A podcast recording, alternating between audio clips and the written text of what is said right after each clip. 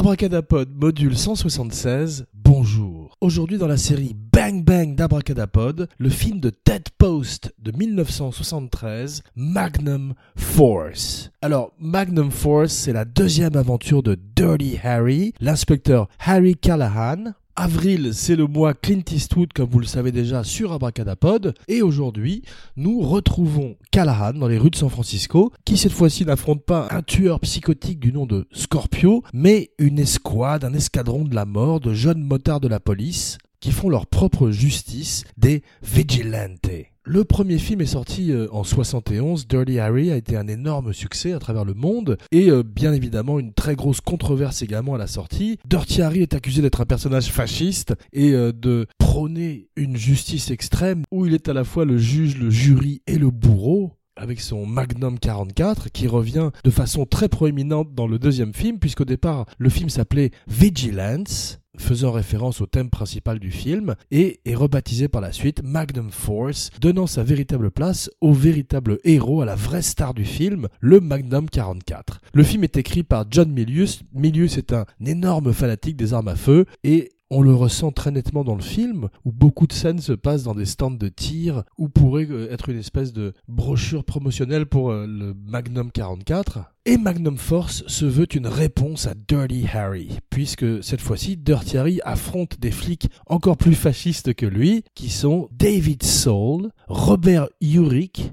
et Tim Matheson, trois acteurs qui auraient tous les trois euh, des carrières à la suite de ce film. David Soul deviendrait Hutch, le rôle de ce flic qui est une espèce de prototype du T-1000 avec son casque de motard de la police californienne, lui obtiendrait directement le rôle de Hutch, le partenaire de Starsky dans Starsky et Hutch. Tim Matheson ferait Animal House et plein d'autres films, et Robert Urich qui aurait une très belle carrière à la télévision en particulier avec Spencer for Hire et un autre show du nom de Vegas. Il dirait, euh, à la manière d'un Schwarzenegger, qu'il bâtirait sa carrière sur le modèle Clint Eastwood, qui cette fois-ci est une véritable star. Don Siegel a refusé de faire le film car le, thème ne l'intéressait pas. Il est remplacé par Ted Post. Ted Post est un metteur en scène que Clint Eastwood a déjà croisé plus tôt dans sa carrière au moment où il faisait Rawhide, Rollin', Rollin', Rollin', Keep Your Denim Bumpin' à la télévision américaine. Il l'a retrouvé un peu après pour un western Hang Them High en 1968, qui est une espèce de western spaghetti mais américain. Son retour en Amérique après son passage en Italie dans les films de Leon, qui lui ont permis de devenir une star d'abord en Europe puis dans le monde entier, à la manière d'un Jimi Hendrix.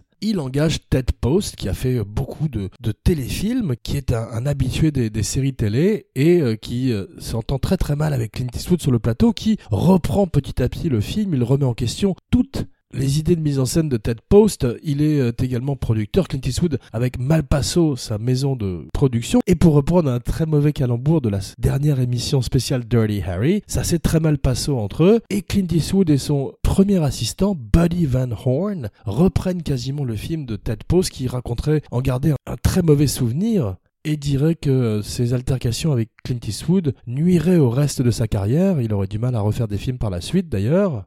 Il a fait également une des planètes des singes. Abracadapod n'a vu que le premier avec euh, Charlton Heston. Get your stinking paws off me, you damn dirty apes! En 71, donc, Terrence Malick offre un premier jet euh, du film qui déplaît à Don Siegel. Don Siegel quitte le film et Milius et beaucoup de gens le regretteraient d'ailleurs car bien que Magnum Force est probablement le meilleur Dirty Harry et reste le préféré de Clint Eastwood dans la série, c'est un film qui aurait gagné à avoir le talent d'un Don Siegel, qui aurait donné un côté plus âpre au film, qui est un peu long, c'est le plus long des Dirty Harry, à plus de deux heures. Il aurait véritablement gagné à couper 20 à 30 minutes.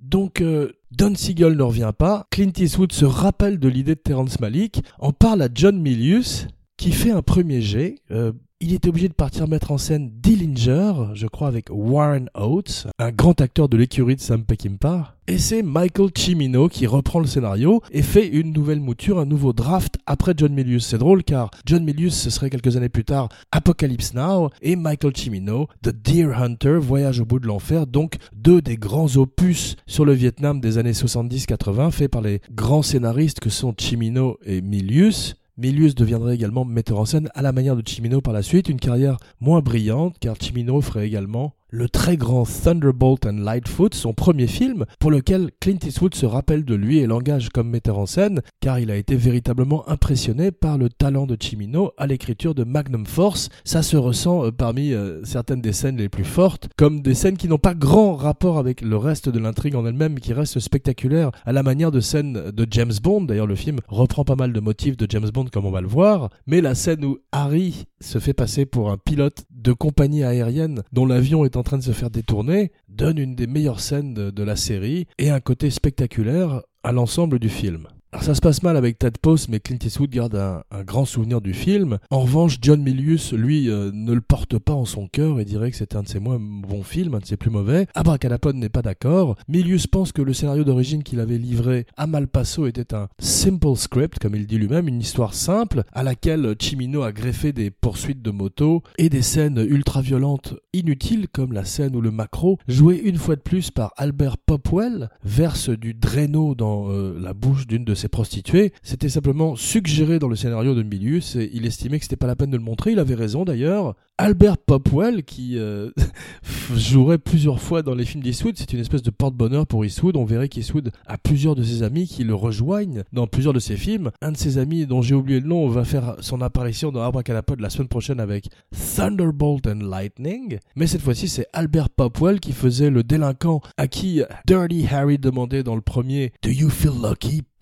Puis ensuite, dans Magnum Force, dans celui-ci, il joue le rôle d'un pimp il reviendrait également dans The Enforcer et Sudden Impact. Deadpool, The Deadpool, est le seul euh, de la série dans lequel il ne fait pas d'apparition. Il avait un autre euh, engagement sur un autre film. David Soul est fantastique dans le rôle du méchant, dans le rôle d'un des, jeunes. C'est une grande idée d'en avoir fait quelqu'un de plus habile avec son revolver que Callahan, qui voit tout d'un coup une nouvelle garde de flics plus violents, plus dangereux que lui euh, poindre à l'horizon. Une formidable scène est la scène où ils sont au stand de tir et Callahan se rend compte qu'ils sont meilleurs que lui. Quand ils se retrouvent plus tard dans un garage, l'escouade de la mort menace directement Callahan tout en euh, le flattant puisqu'ils disent que c'est grâce à lui qu'ils sont nés. Il a inspiré leur création, leur existence par ses méthodes euh, fascistes et drastiques. Et euh, eux emmènent ça jusqu'au bout en devenant de véritables vigilantes, des justiciers dans la ville avant Bronson un ou deux ans auparavant, des vigilantes.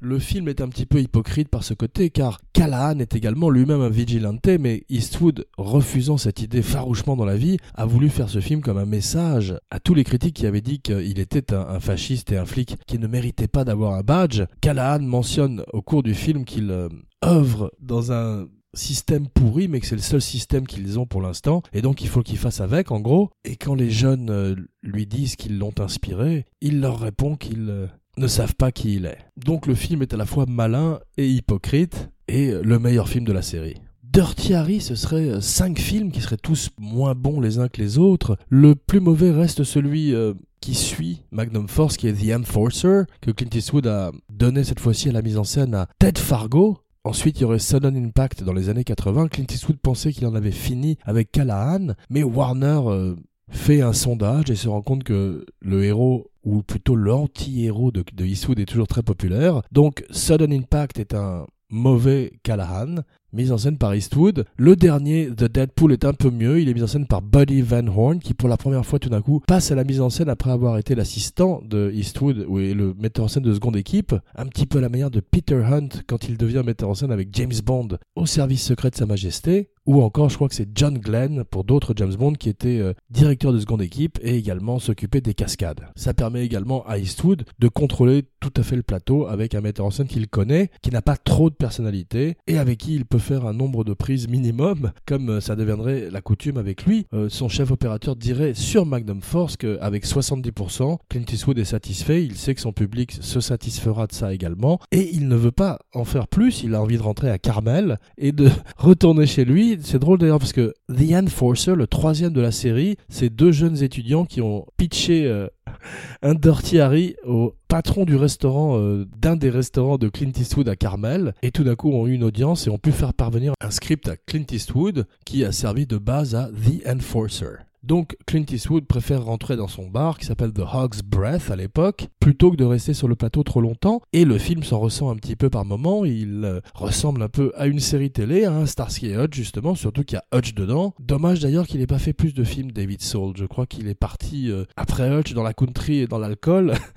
mais euh, il s'est noyé dans une rivière de whisky, comme dirait le grand Willie Nelson, lui aussi à la frontière de la country et de l'addiction. Et c'est dommage car David Soul euh, aurait probablement pu faire des très grands rôles, il a probablement dû faire des téléfilms où il est très bien, mais Abracadapod ne les a pas vus. En tout cas, euh, tout comme à l'époque ses euh, camarades, les autres flics de l'escouade de la mort, de l'escadron de la mort, ils sont tous extraordinaires et sont probablement ce qu'il y a de mieux dans le film car tout d'un coup, Callahan est face à un véritable méchant qui fait peur, comme dans le premier, Andrew Robinson en Scorpio cette fois-ci, ces trois flics qui ressemblent aux T-1000 sont des grands méchants de l'histoire du cinéma et une des raisons pour laquelle Abracadapod a voulu faire une spéciale Magnum Force aujourd'hui.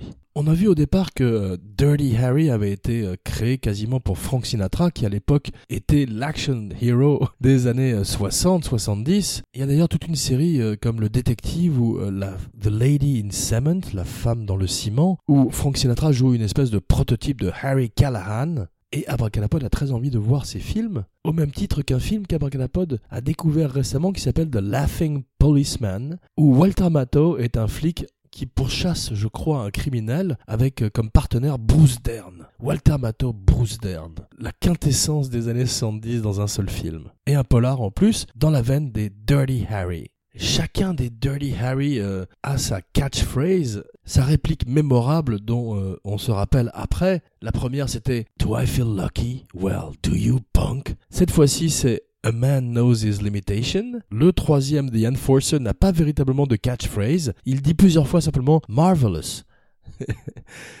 Et la plus célèbre reste, je crois, Sudden Impact, où il dit Go ahead, make my day. Je crois que le dernier a Smith, Wesson and Me. Mais Abracadapod n'est pas sûr. Abracadapod, le podcast sur la magie du cinéma. Please share, rate, review, like sur iTunes, SoundCloud, Facebook, Stitcher, partout. Et faites euh, tourner Abracadapod à tous vos amis. Merci. Une des choses que Milius déteste dans le draft de Chimino et dans le film final, c'est que Harry couche avec euh, beaucoup de femmes. Il est tout d'un coup une espèce de James Bond de la côte ouest. C'est un peu d'ailleurs une espèce de James Bond puisqu'il a son thème musical de Lalo Schifrin, du grand Lalo Schifrin. Il a son arme comme Bond a son Walter PPK. Et il a une jeune femme asiatique qui se jette littéralement sur lui car euh, d'après Milius, Eastwood avait beaucoup de fans euh, japonaises en particulier qui lui envoyaient des propositions sexuelles par euh, la poste à l'époque. et lui avait demandé d'avoir une scène où Callahan se faisait draguer par une fille et non pas le contraire. Alors ce qui choquait Milius, c'est qu'à son avis, Callahan était un solitaire, un homme aigri, amer, dont la femme était morte dans un accident tué par un chauffard alcoolique ce qui est dit d'ailleurs dans le premier film, et que ses seules relations euh, seraient professionnelles ou alors quelques prostituées euh, au hasard de la nuit, et pas euh, des jeunes voisines japonaises qui se jettent sur son Magnum 44 à tout va. Mais ce sont les années 70 et effectivement Clint Eastwood à cette époque veut profiter un peu du euh, Summer of Love, même Callahan a le droit à l'amour. À la manière de Bond d'ailleurs, les films suivraient les modes, suivraient les trends. Le premier film s'inspirerait du Zodiac Killer et de Charles Manson, le deuxième film des Escadrons de la mort du Brésil, le troisième film de la Symbionese Liberation Army, mais également des Black Panther, le quatrième film on ne sait pas très bien, et le cinquième euh, peut-être de l'Internet naissant, avec une liste de morts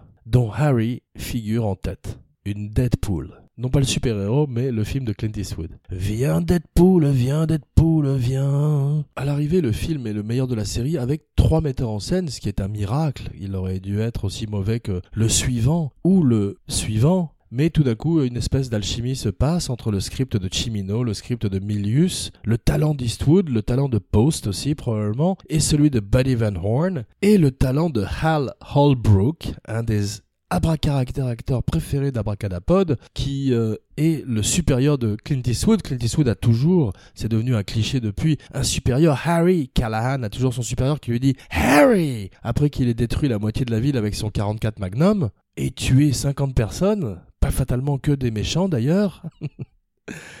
Et cette fois-ci, Hal Brook le fait très bien. Ce serait euh, un personnage également dans Starsky et Hutch et dans toutes les séries télé depuis, le chef de police, le commissaire irascible, qui finit par reprendre le badge et le flingue de son euh, flic euh, qui joue hors des règles que ce soit Belmondo ou Steve McQueen. Et Hal Brook est formidable. Il serait très bien aussi dans une autre recommandation de la semaine, Creep Show de Stephen King et George Romero, un hommage aux EC Comics, aux Tales from the Crypt, qui ont bercé l'enfance de Stephen King. On comprend un peu mieux l'extraordinaire écrivain d'horreur qu'il est devenu. Et leur film avec Romero est un des meilleurs films à sketch de l'histoire du cinéma qu'Abracadapod vous recommande aujourd'hui. Abracadapod, le podcast sur la magie du cinéma. Qu'on se le dise, oyez, oyez, braves gens. Braves gens, Weber, signing off. Non, non, non, vous vous en tirerez pas si vite. Pauline Kael, la grande critique euh, new-yorkaise, la grande critique à l'époque où euh, les critiques avaient beaucoup de pouvoir en Amérique, déteste Clint Eastwood. Elle pense que c'est un, non-acteur. Et euh, d'après Sandra Locke, qui serait la compagne de Clint Eastwood pendant plusieurs années et qui ferait plus de six films avec lui, elle serait en fait secrètement amoureuse d'Eastwood et ne pouvant pas faire l'amour avec lui, avait décidé de le haïr, peut-être, who knows. Quelques années plus tard, sur le plateau de Josie Wells, Clint Eastwood remplacerait Philip Kaufman. Il ne le ferait pas sur ce film-là, mais plus tard il le ferait. Il y aurait d'ailleurs, comme on l'a vu, une loi Clint Eastwood à Hollywood qui interdirait à l'acteur principal de reprendre le siège de metteur en scène pendant un tournage. Et c'est la deuxième fois qu'un western de Clint Eastwood sort en même temps qu'un Dirty Harry. Ce ne serait pas la dernière. La première fois, c'était en même temps que Dirty Harry avec Les Innocents de Beguiled de Don Siegel. En 76, à l'époque de Josie Wells, sort The Enforcer, ce qui explique d'ailleurs pourquoi The Enforcer est beaucoup moins bon qu'il n'aurait pu l'être, c'est que Clint Eastwood est très très occupé par Josie Wells, puisqu'il a repris la mise en scène de Philip Kaufman. Malheureusement, euh, son partenaire est une fois de plus un petit peu inexistant. Euh, c'est un bon acteur, comme dans le premier. Euh, dans le premier, c'était un acteur mexicain. Cette fois-ci, il est africain-américain. Ensuite, dans The Enforcer, ce serait Tyne Daly, une actrice qui jouerait plus tard Cagney, je crois, dans Cagney et Lacey à la télévision. C'est elle qui aurait probablement le plus beau rôle de tous les partenaires de Callahan, qui finissent mal en général, et qui finissent mal surtout sur le papier, puisqu'ils ont souvent rien à faire malheureusement.